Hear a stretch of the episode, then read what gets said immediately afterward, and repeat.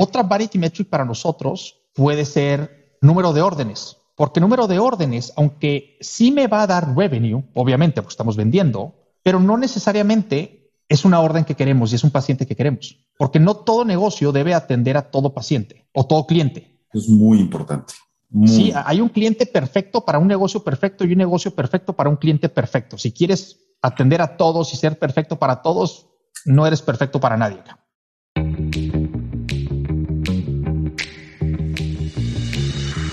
Hola, soy Fabrice Erfati. Bienvenido a Read to Lead, el podcast para los emprendedores que quieren llevar sus empresas a otro nivel.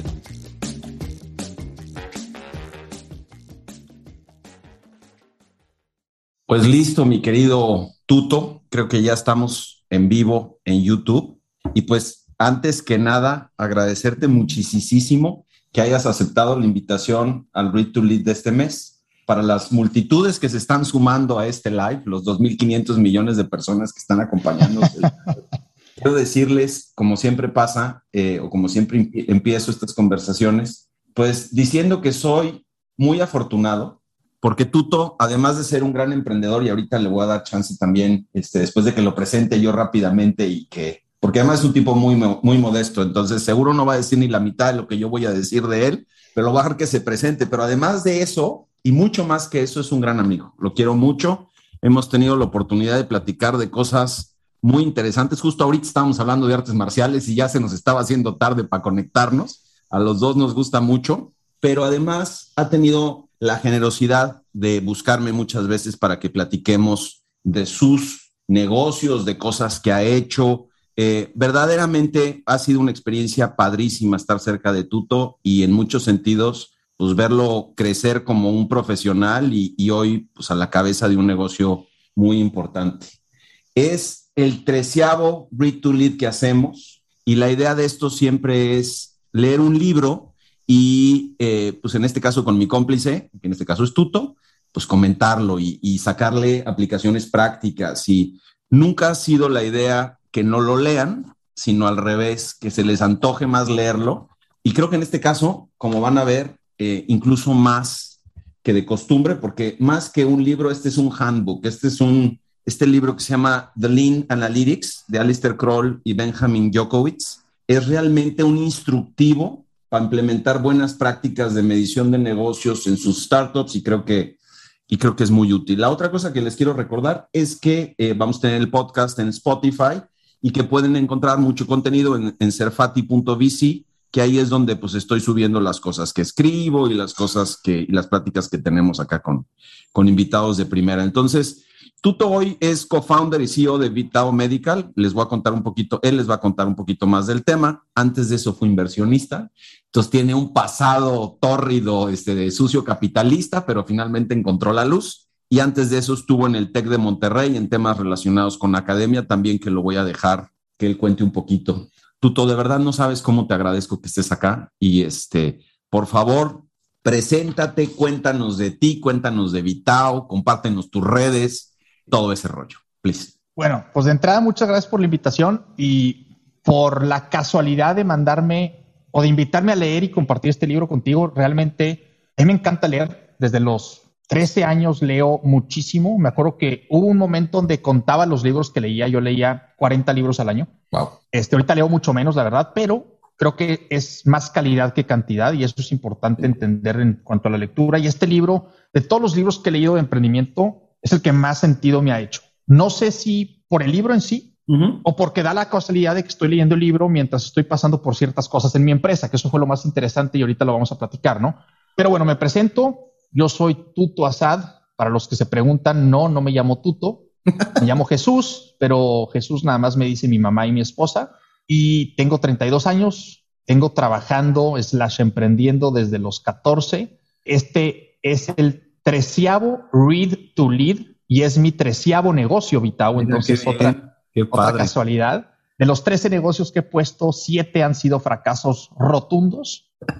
Tres, who knows. Exacto. Debatable y tres, espero que bien. Entre ellos, el fondo que platicaba Fabrice Toro Ventures. Acabamos de recibir la noticia que muy probablemente hagamos un 20X. Entonces, eso wow. bueno. Felicidades. Eh, todavía no, todavía no. Primero que se, primero que se logre. Bueno. Pero bueno, entonces, y sí, como dice Fabriz, estuve trabajando en el TEC de Monterrey como director de fondos de emprendimiento. Me mandaron a San Francisco básicamente a conectar emprendedores con inversionistas. Traía también mi fondo Toro Ventures haciendo ciertas inversiones. Y bueno, estando en San Francisco, realmente yo estaba haciendo, pues probablemente una de las cosas que más me gustan hacer en la vida, que es aprender. Yo estaba en San Francisco y era el más tonto de cualquier cuadra. Eh, capaz de aquí en Monterrey puedo ser una de las personas, o en México puedo ser una de las personas que conoce bastante bien el tema de startups y venture capital. Pero cuando te llegas a San Francisco, de repente te das cuenta que todo el mundo tiene 40 años de ventaja eh, o 40 millones de ventaja, cualquiera de los dos. y creo que los, dos son los dos. O los dos. Entonces, pues me tocó aprender mucho y aprendiendo allá me di cuenta que era el momento correcto, no para estar haciendo inversiones, sino para ser emprendedor. Entonces decidí volver a ser emprendedor y emprender Vitao. Para platicarles rapidísimo de Vitao, junto con mi historia personal, Vitao es una farmacia en línea para pacientes con enfermedades crónicas. ¿Por qué puse Vitao? Porque yo tengo diabetes tipo 1 desde hace 19 años, casi 20 ya. Y para mi diabetes yo tengo que comprar, por ejemplo, esta insulina que siempre la traigo conmigo, tres de estas plumas de insulina hay otra insulina que también me tengo que poner, tengo que comprar dos plumas de esa, necesito comprar dos diferentes pastillas, ciertas vitaminas, este sensor que traigo acá puesto en el brazo, etcétera, etcétera, etcétera. Y en mis 20 años de diabetes, 19 años de diabetes, nunca me tocó llegar a una farmacia y que me dieran todo. Siempre tenía que ir a tres, cuatro, cinco farmacias distintas.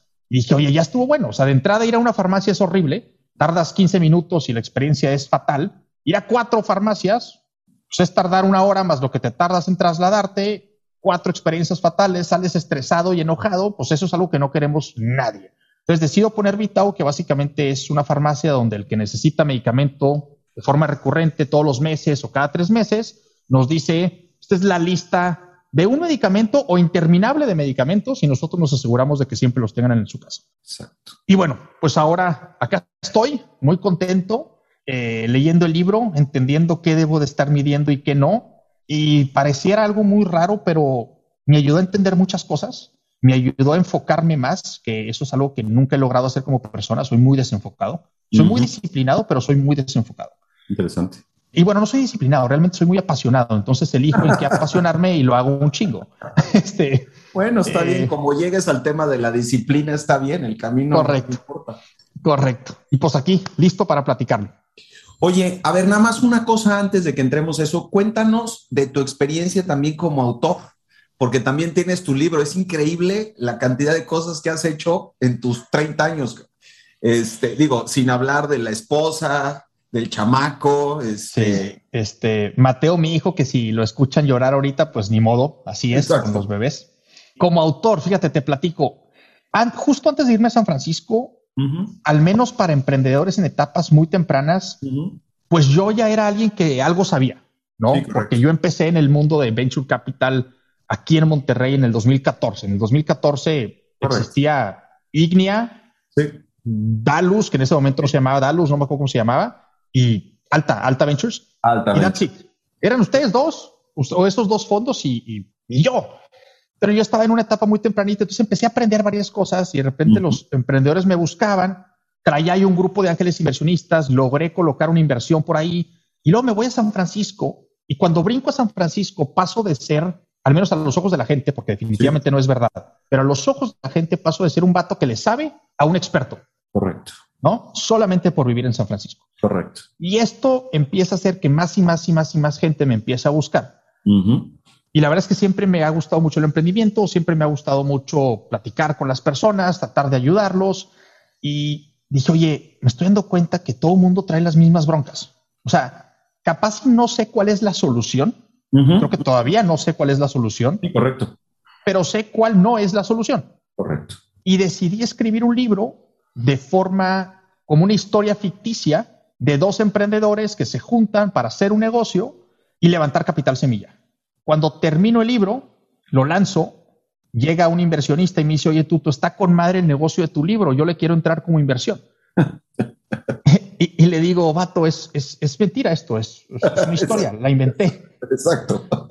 Y, me dice, pero bueno, la idea está con madre, ¿la ponemos o qué? Entonces así es como nace Vitao, ¿no? Este, porque Vitao era la historia del libro, no se llamaba Vitao, se llamaba Medex en el libro. Pero a fin de cuentas, la historia que inventé se volvió mi emprendimiento. Fíjate. Qué divertido. pues yo tuve la oportunidad de poner ahí un, en uno de los capítulos, este, contar de temas de fundraising y me divertí muchísimo porque la verdad es increíble cómo cuando te forzas a escribir, como que le tomas perspectiva de las cosas, ¿no? Y entonces de repente empieza a tener pues como otra luz o, o lo empiezas a ver diferente o empiezas a ver los detalles y los matices, lo cual se vuelve súper interesante. Y de hecho, creo que es parte de lo que pasó con este libro. Para la gente que nos está escuchando o que nos escuchará, verdaderamente en los 13 libros que llevamos, hay muchos libros que son, pues que son divertidos y que son, pues de temas de liderazgo o que te, te implican o te, te empujan a pensar ciertas cosas, pero que no forzosamente te dan las respuestas o los métodos. Y de las cosas que me encantó de este libro es que de verdad es un handbook para crecer eh, negocios. Entonces, realmente habla de, temas muy específicos, de etapas muy específicas, de modelos de negocios muy específicos. Y bueno, eh, para entrar ya en la conversación, nada más decirle, decirles de las cosas que deben de esperar cuando, cuando vean este libro o cuando lo busquen para leerlo es muchos ejemplos de métricas, lo cual es muy útil. Va a hablar de los estados de la empresa y cómo va pasando y ahorita vamos a darle doble clic con Tuto en su experiencia y eventualmente de otros casos. Luego habla de modelos de negocio, que fíjate, hace poquito estábamos platicando con el equipo de Ignia, eh, que nosotros somos muy buenos para el B2C, pero el B2B es un proceso que estamos aprendiendo y son métricas diferentes. Y en este libro pues te da distintas opciones como para entender ese tipo de, este, de diferencias en modelos de negocios. Y la otra que para mí fue un takeaway muy importante es, al final del día, todo este tema del emprendimiento y de poner productos enfrente de consumidores tiene mucho que ver con la experiencia. Es increíble cómo de repente nos olvidamos que estamos lidiando con personas y queremos empujar productos y de lo que tú dijiste ahorita que me parece fundamental es yo quería resolver un problema que yo estaba viviendo y que de alguna manera como usuario no encontraba una solución. Y qué buena manera de tener un sentido de propósito y de arrancar desde ahí, ¿no? Entonces, ¿por qué no? Si quieres, brincamos, nada más hay de los autores, eh, pues es un señor que se llama Alistair Crowell y Benjamin Joskovitz. Ambos son emprendedores, ambos son conferencistas. Este es parte, a ver si alcanza a ver, es parte de la serie The Lean Series, donde está el primer de estos libros, fue el Lean Startup, pero la verdad es que han venido construyendo una serie de bibliografía muy interesante y honestamente se la recomiendo mucho. Entonces ya muchos anuncios, ya vamos a entrar a la plática porque, entonces, a ver, Tuto, cuéntanos un poquito qué onda con las métricas. Ahora sí, eh, cuéntanos de tu experiencia con las métricas en tus negocios. Yo creo que lo más importante, ahorita lo estaba pensando mientras estabas platicando de los modelos y las etapas. Yo cuando platico con emprendedores, y mi experiencia es en etapa presemilla y semilla, en, etapas muy tempranas, ¿no? Ya cuando hablas de serie A, espero estar levantando la serie A pronto, pero no me ha tocado todavía. Entonces, esa es mi experiencia, etapa presemilla y semilla. Y platicando con muchos emprendedores, yo siempre les decía que el revenue siempre va a ser una buena métrica. Siempre. De acuerdo. Pero nunca va a ser la mejor. Al menos no en etapa presemilla y semilla. Correcto. Y después leo el libro y digo, ah, o sea, ya sabía yo que no era la mejor, pero no entendía por, qué. Exacto, exacto. No, entendía por qué, no entendía cuál sí era la mejor. Entonces empiezo a leer el libro y como que me, complementó perfecto este pensamiento o esta filosofía mía de no persigas revenue al principio, persigue otra cosa. Pero ya el libro como que te deja muy claro, a ver, ¿cuál es tu modelo? Si tu modelo es este, no tienes nada que estar haciendo persiguiendo esta métrica porque esta métrica es una métrica de este otro modelo de entrada. Y luego te dice, por el otro lado, en qué etapa estás. Si estás en esta etapa, no tienes por qué perseguir esta otra métrica porque esta métrica viene de esta otra etapa. Entonces es bien fácil. ¿En qué modelo estás? ¿En qué etapa estás? Y te va a decir cuál es tu métrica. Y fue así como, ok.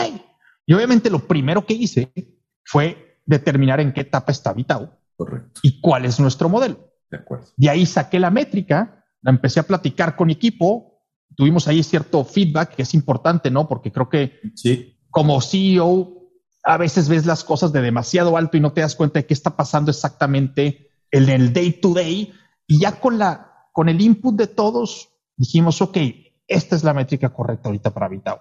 Este, que no es revenue, by the way. Muy interesante también, porque quiero levantar una serie A. Y lo primero que los inversionistas preguntan es cómo has crecido en revenue. Correcto. Y de acuerdo al libro, esa es una mala pregunta. Pero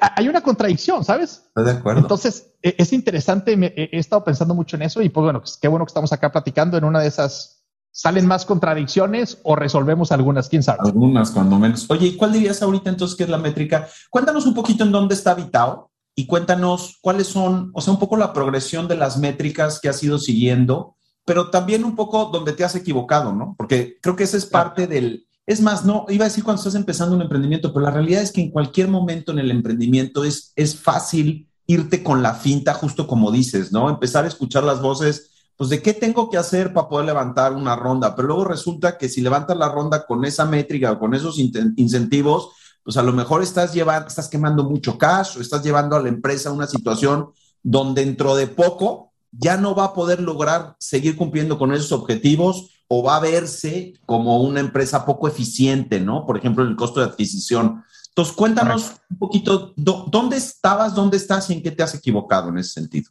Bueno, pues ¿dónde estaba?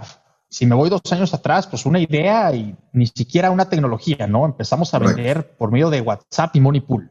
Correcto. Y mandábamos un WhatsApp al paciente, ¿qué quieres? Quiero esto, ahí te va el Money Pool. Sí. Págame y se acabó. Vámonos. Íbamos a la farmacia, compramos la medicina y se la llevamos a la casa del paciente. Lo que estábamos haciendo era validar que la gente quería un mejor servicio a domicilio. Correcto. Ahora, de acuerdo a las etapas del libro, hay cinco etapas. La primera es empatía, que es donde te dice lo que tienes que hacer es entender el problema del cliente y empezar a entender la solución.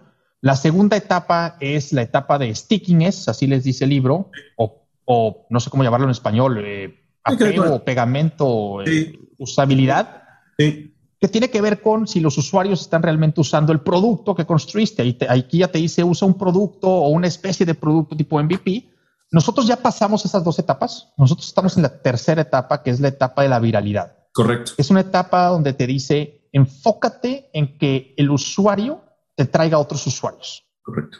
Porque eso quiere decir que tu producto realmente es bueno. Exacto. La cuarta etapa sería el revenue. Y como bien lo dice la maldita etapa, ahí es donde te enfocas en revenue. No te enfoques en revenue antes. No estoy diciendo que sea malo tener revenue. Siempre es bueno, pero no es el enfoque. Y luego, bueno, la última etapa, nada más para terminar las cinco etapas, es la etapa de la escalabilidad. Correcto. Nosotros en Vitao estamos ahorita en la etapa de la viralidad. Y nuestro negocio es un e-commerce. A fin de cuentas, cualquiera que nos esté escuchando, ¿verdad? Se va a meter a vitao.mx o baja el app en su celular, iOS o Android, lo que sea, se mete y hace sus compras. Puede tomar recordatorios, puede hacer suscripciones, pero a fin de cuentas somos un e-commerce, somos una tienda en línea que te vende medicamentos. Correcto. Entonces, de acuerdo a esas dos cosas, la métrica que estamos buscando, y aquí es donde te empiezo a contar de cómo nos hemos ido equivocando, empezamos primero diciendo revenue. Cuando recién empezamos Vitao, revenue. Y luego nos dimos cuenta de que medir el revenue era algo demasiado, podías equivocarte muy fácil, porque ¿qué pasa si tenemos los primeros cuatro pacientes que nos compran cuatro mil pesos? Claro. Pues, oye, vendemos 16 mil pesos bruto. Y de repente llega un paciente más y te compra 10 mil. ¡Oh, ya vendemos 26! Crecimos casi el 200, el 100%, 2X. Ticket promedio no es cierto. y una serie de cuestiones cambiaron, ¿no? Claro. Exacto, cambió todo y, vas a querer festejar, pero realmente no pasó nada. Entró una persona más. Si lo hubieras medido por persona, solamente creciste el 20%, ¿no? Entonces, al principio empezamos viendo revenue, nos dimos cuenta que no era correcto, precisamente porque pasó esto que te estoy diciendo. Entonces cambiamos a decir, ok, miramos número de pacientes recurrentes, es decir, número de pacientes que nos compran su medicamento todos los meses. Y nos mantuvimos con esa métrica mucho tiempo, mucho tiempo, o sea, la acabamos, la seguimos midiendo, pero ya no es el enfoque. De hecho, acabamos de cambiar el enfoque hace, hoy es octubre, hace un mes. Correcto. E, e, este trimestre lo cambiamos no a número de pacientes recurrentes, sino a número de potenciales pacientes recurrentes. Correcto. Diferente. ¿Por qué? Porque eso te hace pensar en hacer buen marketing para que te llegue el paciente que te quiere llegar y luego ya nuestro, nuestra experiencia, nuestro servicio, nuestra operación va a hacer que ese paciente se quede y se convierte en recurrente. Pero si no tienes una gran base de potenciales recurrentes, nunca vas a tener una buena base de recurrentes reales, ¿no? Totalmente cierto.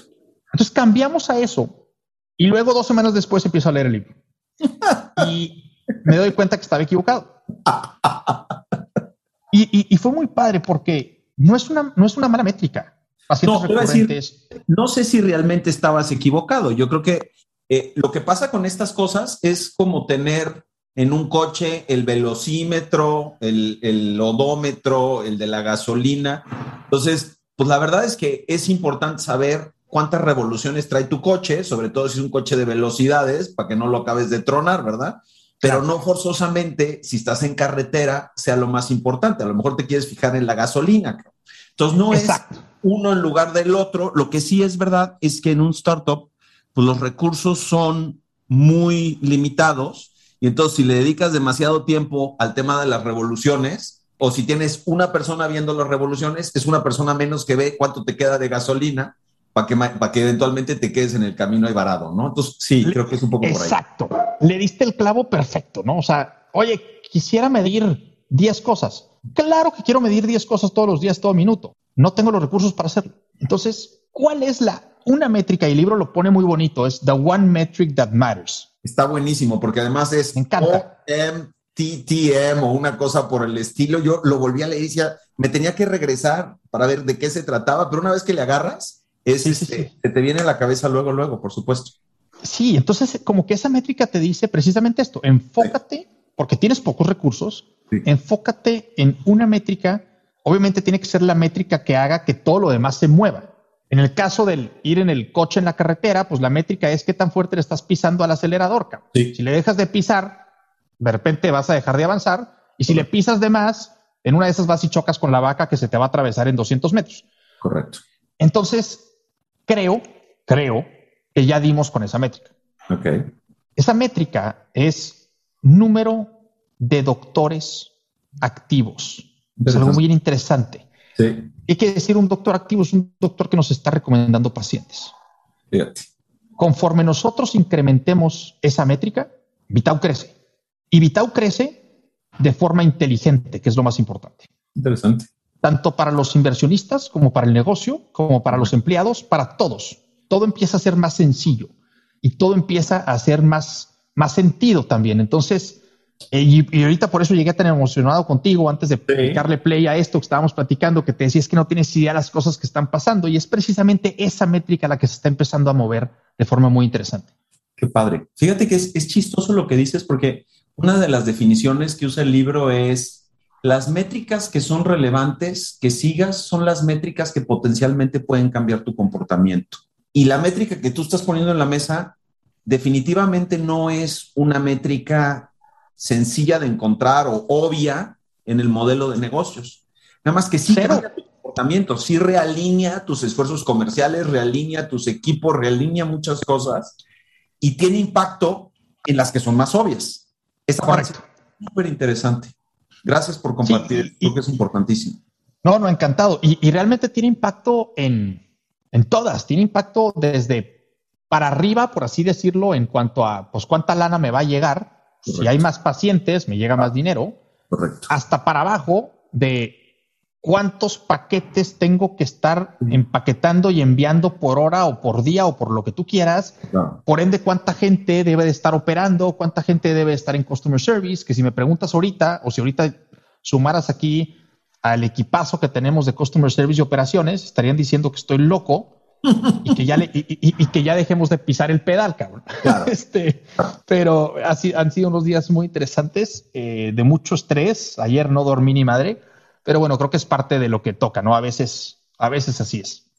Oye, hay un tema que me gustaría tocar bien rápido contigo porque creo que es una de las trampas más comunes cuando hablamos con emprendedores. O sea, cuando yo hablo con emprendedores, de repente me presentan algunas métricas que digo, ¿really? O sea, okay.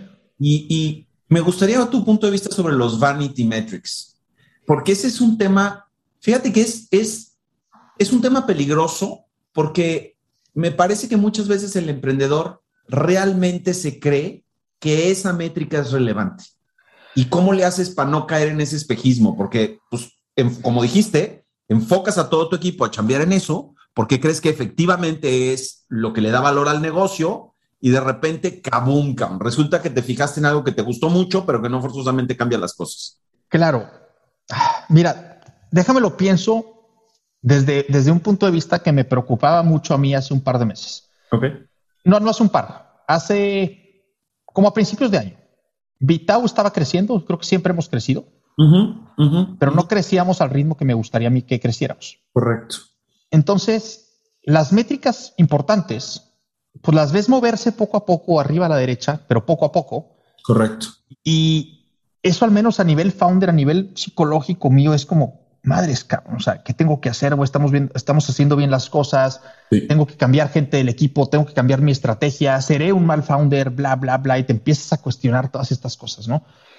Y de repente no puedes dejar de pensar en, oye, si yo me estoy cuestionando esto, ¿qué está cuestionándose mi equipo? Correcto, correcto. Porque, porque a fin de cuentas, el, el mayor beneficio de que a Vitao le vaya bien lo voy a recibir yo. Digo, a todos nos va a ir súper bien, sí. porque me voy a encargar de eso.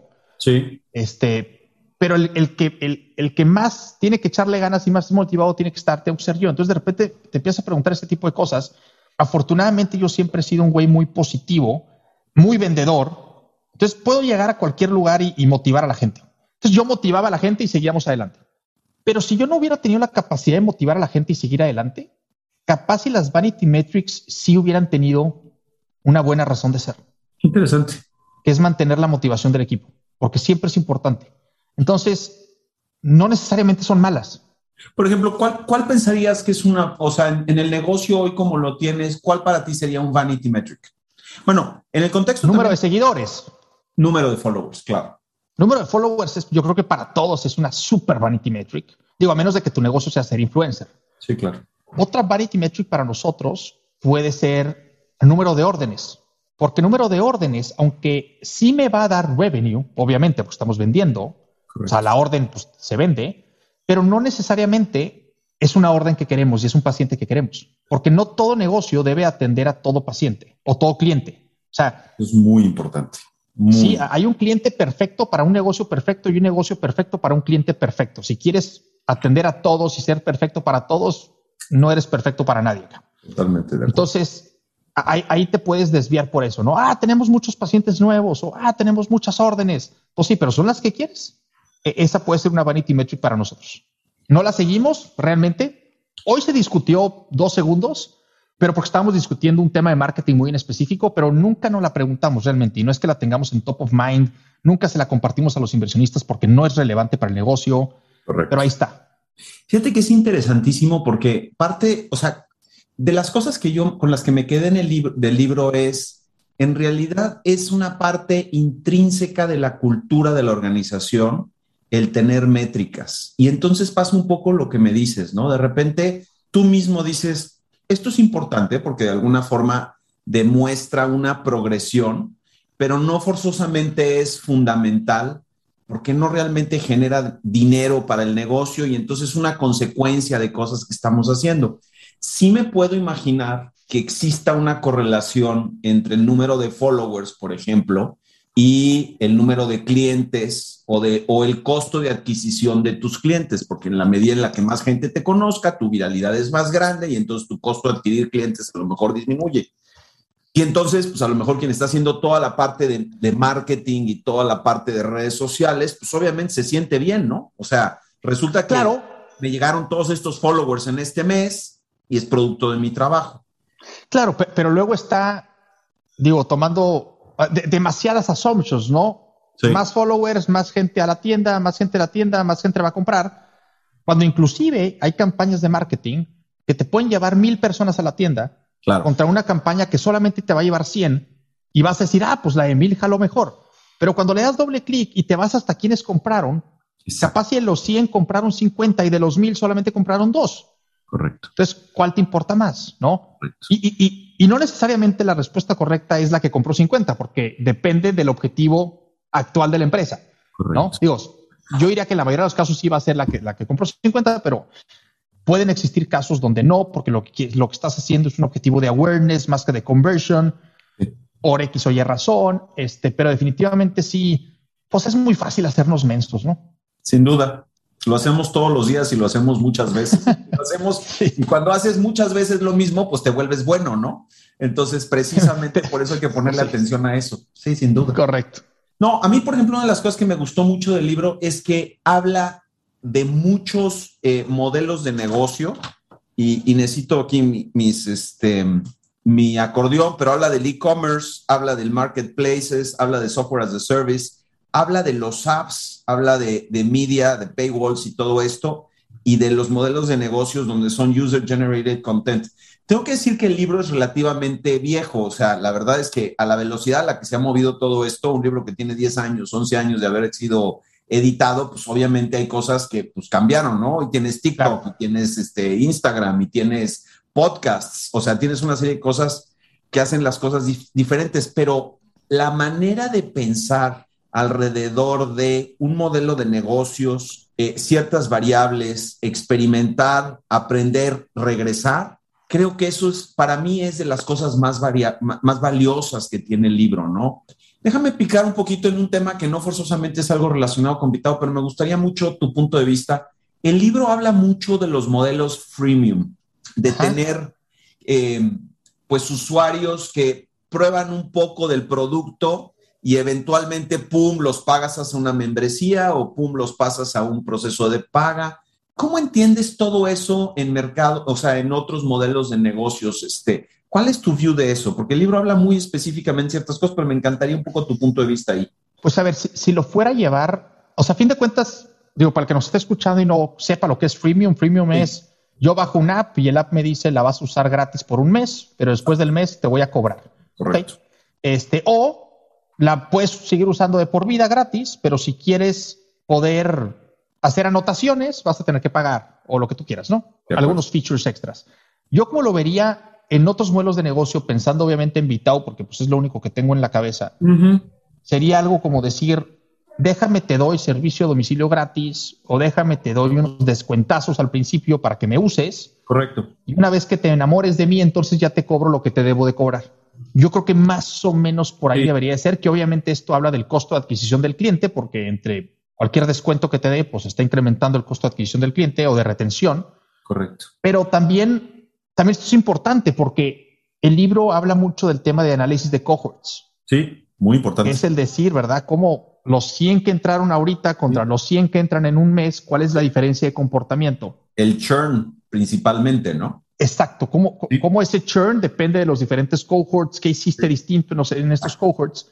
Y creo que perfectamente puedes meter el modelo freemium al cohort para darte cuenta, por ejemplo, te lo platico, en Vitao ya sabemos que si la persona hace cuatro compras con nosotros, se queda con nosotros. For life, ya se quedó. Listo. Entonces, ¿qué tengo que hacer? ¿Cómo puedo aplicar, regresando a tu pregunta, el modelo freemium a Vitao para asegurar que te quedes cuatro meses? Porque después de los cuatro ya estás conmigo. Obviamente después lo tengo que hacer eficiente, porque no te puedo estar regalando dinero a lo idiota. Correcto, correcto. Pero definitivamente creo que es un, pues no es un modelo, y de hecho el, libro lo dice, no es un modelo, es una estrategia de marketing. Una forma de traer clientes, totalmente de acuerdo. Este, y creo que es bastante válida.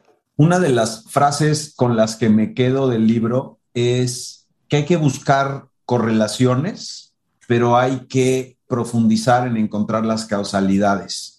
Y eso rompe un poquito. Hace mucho tiempo tuvimos una compañía que hacía online lending, que finalmente desafortunadamente no fue bien, fue de nuestro portafolio de, del fondo de impacto. Pero me acuerdo mucho que cuando hacíamos, y eran créditos chiquititos y los adquiríamos por Facebook, eran 1.500 pesos en promedio el, el, préstamo, nos metimos mucho en el análisis de cohorts y un poco lo que tú dices, ¿no? Además de con el cierto repeat, ya la cartera vencida, se estabilizaba, pero una conversación que teníamos con los data scientists era, no importa por qué paga o por qué no paga, lo que hay que ver son las correlaciones. Y en un contexto donde tienes em, una masa crítica muy grande, pues puede ser que sea el caso, pero hay un espejismo ahí que es, cuando tienes una masa crítica muy chiquita, de repente las correlaciones son accidentes. Y entonces, cuando estás arrancando tu negocio, cuando estás en la etapa pues de la empatía o del stickiness, como platicábamos, como founder, hay un valor gigantesco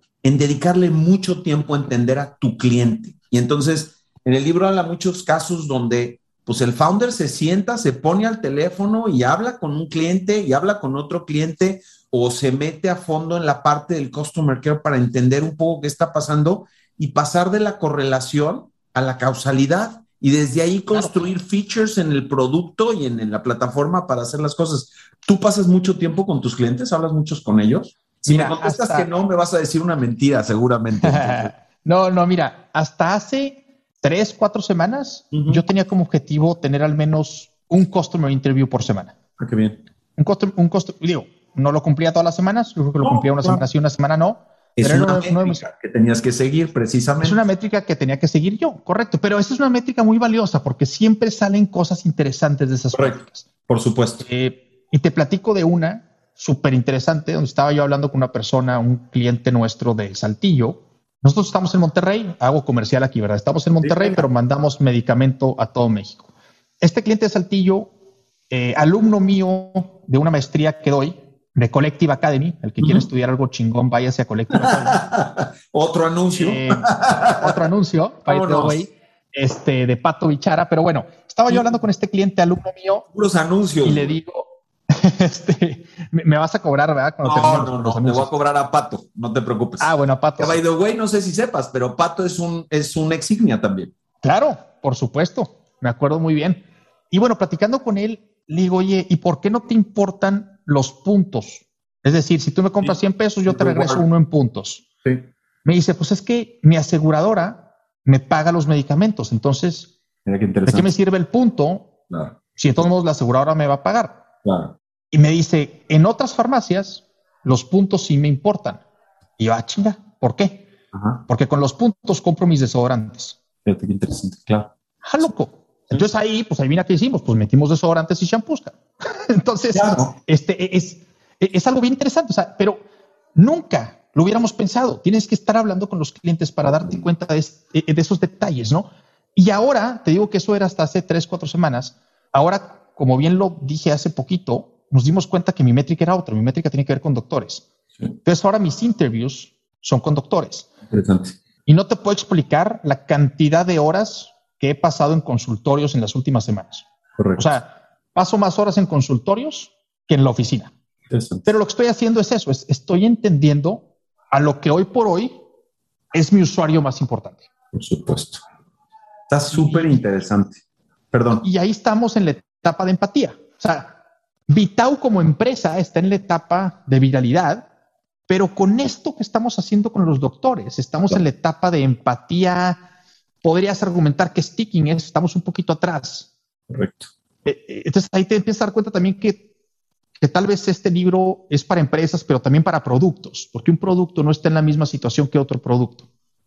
No, yo la verdad es que, o sea, recomiendo mucho, mucho, mucho cualquier persona que quiera emprender que lo lea, porque te pone con casos prácticos y, y todos son así experiencias que estos cuates han venido como recolectando eh, articula mucho el beneficio de entender exactamente en dónde estás y cómo te puedes mover de un lado al otro, ¿no? Hay, hay, un, hay una gráfica muy interesante donde te dice, estás en este, digamos, en este stage, en este estado de, de negocio, ¿qué tiene que pasar? ¿Qué tienes que observar para que te cambies al siguiente? ¿Y qué tiene que pasar para que te cambies al siguiente? Y la verdad es que no siempre es obvio y mucho menos cuando estás metido construyendo tu negocio como dices, pues, te pudiste haber seguido con la métrica de cuántos clientes y todo esto, y de repente regresar y observar otra cosa que hace más sentido desde el punto de vista de crecimiento, pues no es tan obvio cuando lo único que estás haciendo es apuntar a crecer tu base de, clientes. Que ahí fíjate que fue algo muy interesante y creo que también es un aprendizaje para, para founders allá afuera, es un aprendizaje muy importante que tuve yo hace poco, pero alguien me dijo, es que tú, tú estás, Vitao no necesita de un tuto que esté trabajando en Vitao. Vitao necesita de, un tuto que esté pensando en Vitao. Y eso para mí fue bien interesante porque de repente sé yo, es que están todos trabajando en la oficina y ¿por qué yo no estoy trabajando en la oficina? O sea, yo debo de ser quien más trabaja, pero mi trabajo es, debe de ser pensar, porque pensando es como empiezo a dar cuenta de este tipo de cosas, pensando es como empiezo a hacer la estrategia que yo como CEO tengo la responsabilidad de hacer y que nos va a llevar, espero, al éxito, ¿no? Entonces, también esto ha sido muy interesante porque sí, si te clavas en el day to day como founder, que a veces si no tienes equipo no te queda de otra, lo tienes que hacer. Pero hay un punto donde ya tienes equipo, como es mi caso, como es el caso de Vitao, donde lo que me toca estar a mí es otra cosa y seguramente lo que me toque hacer cuando levante la serie A va a ser otra. Entonces, también como que nuestro rol como founder o nuestras métricas como founders, nuestras métricas profesionales como founders, no como empresa, también están cambiando igual que la empresa, ¿no? E-, eso, eso es, creo que muy importante. No, y lo otro es, nomás construyendo sobre lo que acabas de decir, es, o sea, imposible que tengas tiempo, como dices, ¿no? Para ir con médicos, con, con clientes, para pensar todo esto, levantar rondas y todo esto, si no tienes métricas que te ayuden a entender rápidamente en dónde está tu negocio hoy, porque, porque también sería imposible, o sea, si no tienes idea de si están progresando adecuadamente, si no tienes idea de en qué te tienes que fijar, pues tienes que estar pendiente de para dónde va el negocio y las métricas son muy buenas formas de este, terminar de entender en dónde está tu negocio para dedicarte a otras cosas, ¿no? Correcto. Eh, déjame hacerte una pregunta y ya voy más o menos alineando para, para cerrar eh, el live de hoy. Tampoco quiero abusar de tu tiempo. Eh, de las cosas que yo más agradezco es, es gente como tú que está dispuesta a compartir sus experiencias y ayudar a que todos mejoremos. Yo sé que para ti el tema de la mentoría, de tener mentores, de mentorear, es un tema muy importante. no tiene nada que ver con el libro, lo aclaro desde ya, ¿Por qué Tuto? ¿Por qué es un tema al que le dedicas tanto tiempo como emprendedor eh, o como persona? ¿Qué es lo que estás buscando y por qué lo recomendarías si es el caso para los emprendedores? Creo que, no, mira, de entrada tuve una grandísima fortuna en tener al mejor mentor de toda mi vida, que fue mi abuelo, desde que tengo 14 años. Y eso me cambió por completo y desde cuando mi abuelo muere, yo pasé un tiempo sin mentor y eso para mí fue una cosa horrible. Fueron años que, digo, obviamente fue una cosa horrible el simple hecho de que mi abuelo muriera, ¿verdad? Que, De las personas que más he querido. Pero aparte, luego fueron años que no tuve un mentor y después empecé a encontrar mentores en distintas personas, entre ellos tú. Si no hubiera sido por ti una, un café que nos tomamos en Punto Central, yo no hubiera emprendido Vitao porque tú me dijiste un viernes en la mañana, tú ¿qué estás esperando? Pues y el viernes en la tarde levanté mi primer ticket de Capital Presemilla. o sea, como seis horas después de haberme tomado el café contigo. Y, pero bueno, ¿por qué lo creo importante? Porque creo que como emprendedores, y esto es algo que me dijo Sam Altman, un día antes de entrar a Y Combinator estaba yo en un café en Palo Alto. Le dije a Alejandro, mi socio, vámonos a tomar un café a este café en específico en Palo Alto que se llama Hannah House, porque seguramente nos vamos a topar a un emprendedor exitoso o algún inversionista. Y de repente pasa caminando Sam Altman y le digo, mira, ahí está Sam Altman, el expresidente de Y Combinator. me paro de la mesa, me acerco con Sam, llego, él estaba en su celular, lo interrumpí cinco segundos y le digo, Sam, mañana Alejandro y yo tenemos la entrevista en Y Combinator, ¿qué tip nos das? Qué buena onda. Y me dijo súper fácil, be bold and humble. Y respondiendo a tu pregunta, no puedes, o sea, necesitas ser humilde para tener mentores. Y necesitas tener mentores para que te enseñen lo que no sabes. Y para que te enseñen lo que no sabes, que no sabes. Porque si quieres ser bold, si quieres crear una empresa que el día de mañana esté en toda Latinoamérica, necesitas ser súper ambicioso. Pero te lo prometo que el tuto que está ahorita aquí sentado es infinitamente diferente al tuto que va a estar en cinco años a cargo de una empresa unicornio o una empresa quebrada, cualquiera de las dos. Pero es un tuto muy distinto. Tengo que aprender muchísimo y ese aprendizaje se da en libros, se da en la calle, se da con los clientes, se da con los empleados y se da con los mentores porque pues cuántas cosas no has vivido tú que yo, pues si lo aprendo de ti, cuánto no me ahorro, ¿no? En tiempo, en dinero, en estrés. Y por eso para mí es tan importante estar rodeado de gente chingona que, que me ayude a aprender más y más rápido. Qué padre. Fíjate que creo que en muchos sentidos el emprendimiento de alguna manera descansa en la habilidad que tengamos de romper moldes y de repente culturalmente nos da pena ir a pedir ayuda o culturalmente nos da pena reach out y, ser humildes, ¿no? Decir, esto no lo sé, échenme la mano. De las cosas que yo más agradezco de mi chamba es, y que son un gran reto para mí, es, pues ya, I'm not getting any younger. Este año cumplí 50 años y me doy cuenta que aprendo un chingo con chavos, cara. Me pasa un poco con los médicos, este, hace, tristemente hace unos meses mi madre estuvo internada y llegaba el doctor y era un chavillo pedorro ahí que yo decía, bueno, ¿tú qué onda, güey? Y me pasa lo mismo con los emprendedores, ya cada vez llegan más jóvenes, pero es padrísimo escucharlos, aprender de lo que están, de lo que están construyendo y pues poder agregar tantito, un poquito en el camino de, irles construyendo, pues con la misma experiencia que he tenido, ¿no? Eh, Qué padre, Tuto. Ojalá que ese sea un mensaje que se quede con muchos emprendedores y que se animen a andar buscando ayuda y que se animen a andar buscando mentores y que pregunten. Creo que de los grandes aprendizajes de este libro también es cuáles son las preguntas correctas y la única manera de hacer preguntas correctas es teniendo datos para construir esas, esas preguntas correctas, ¿no? Eh, ya como para ir cerrando, Tuto, algo que quieras decir que no te haya preguntado, algo que quieras compartir que no que se me haya pasado este meterme. Fíjate que no, se me ocurre nada en específico. Ok. Este, pero sí definitivamente recordar lo que ya dijiste. Neta, sí lean el libro, sí pónganse a pensar y no lo lean como un libro más como los que contaba yo cuando tenía 16 años de leí 40 libros, uh, qué padre. No, creo que este es un libro que puedes leer uno en el año pero si leíste este y realmente lo pensaste y lo intentaste poner en práctica con tu emprendimiento o con tu idea o lo que tú quieras, te va a dar mucho más valor que leer 40 libros por querer leer 40 libros. ¿Sabes qué? Además es de esos libros que puedes estar eh, leyendo y volviendo a leer y regresar otra vez. Y, y la verdad es que se me hace, se me hace súper interesante el que puedas utilizarlo en distintas etapas de lo que estás haciendo para check the box y regresar y volver a repensar. Entonces, sí, pues mil gracias, tutor. Quiero también darle las gracias a Rafa González, que fue el que me recomendó este libro. Eh, muchas gracias por pasar por mis redes sociales y poner, oye, pues este es un libro que quiero eh, recomendar para que, lo, para que lo lean. Lo aprecio mucho porque Mentiría si dijera que me gustaba leer este tipo de lectura. O sea, yo era mucho de novelas y cosas de estilo como para sacarme un poquito de la rutina. Y con este ejercicio de Read to Lead, la verdad es que me ha obligado a meterme a libros y he aprendido tantas cosas que ojalá lo hubiera yo empezado antes. Tuto, te quiero mucho, te admiro mucho, Carlos. La verdad es que creo que eres Igualmente. paso. Te agradezco el tiempo, te agradezco la honestidad, te agradezco que compartieras cosas del negocio, porque como me dijiste también cuando estábamos preparando esto, es puta, no vas a andar preguntando cosas que de repente no pueda contestarte, güey. Este, o creo que fuiste como siempre súper honesto, te lo aprecio. Y pues no sé, algún mensaje de cierre que quieras eh, antes de que dé mis redes sociales y que le cuelgue por acá. No, pues si alguien trae una idea o trae un emprendimiento por ahí, no te cuesta nada levantar el teléfono y hacer un primer customer interview. Y capaz si eso detona el próximo unicornio, ¿no? Échenle ganas. Muchas gracias a ti por la invitación y tenemos un café súper pendiente. Sí, tus redes sociales, Tuto, ¿dónde te encuentran? En Instagram, más que todo, como Tuto Asad, arroba Tuto Asad, Tuto con una T, Asad con doble S y D al final. LinkedIn igual, cualquiera de las dos, arroba Tuto Asad. Buenísimo. Pues mil gracias, Tuto.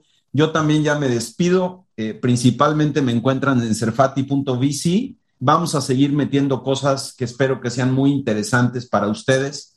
El mes que entra eh, tenemos también una invitada de super lujo, viene Carla Berman, que hoy en día está en Yalo Chat y que es ex Google. Vamos a leer Lean In, eh, temas de, eh, de equidad, de género, de mujeres en emprendimiento, que es un tema que yo tengo muy cerquita de mi corazón. La verdad es que últimamente he estado trabajando mucho en temas de diversidad.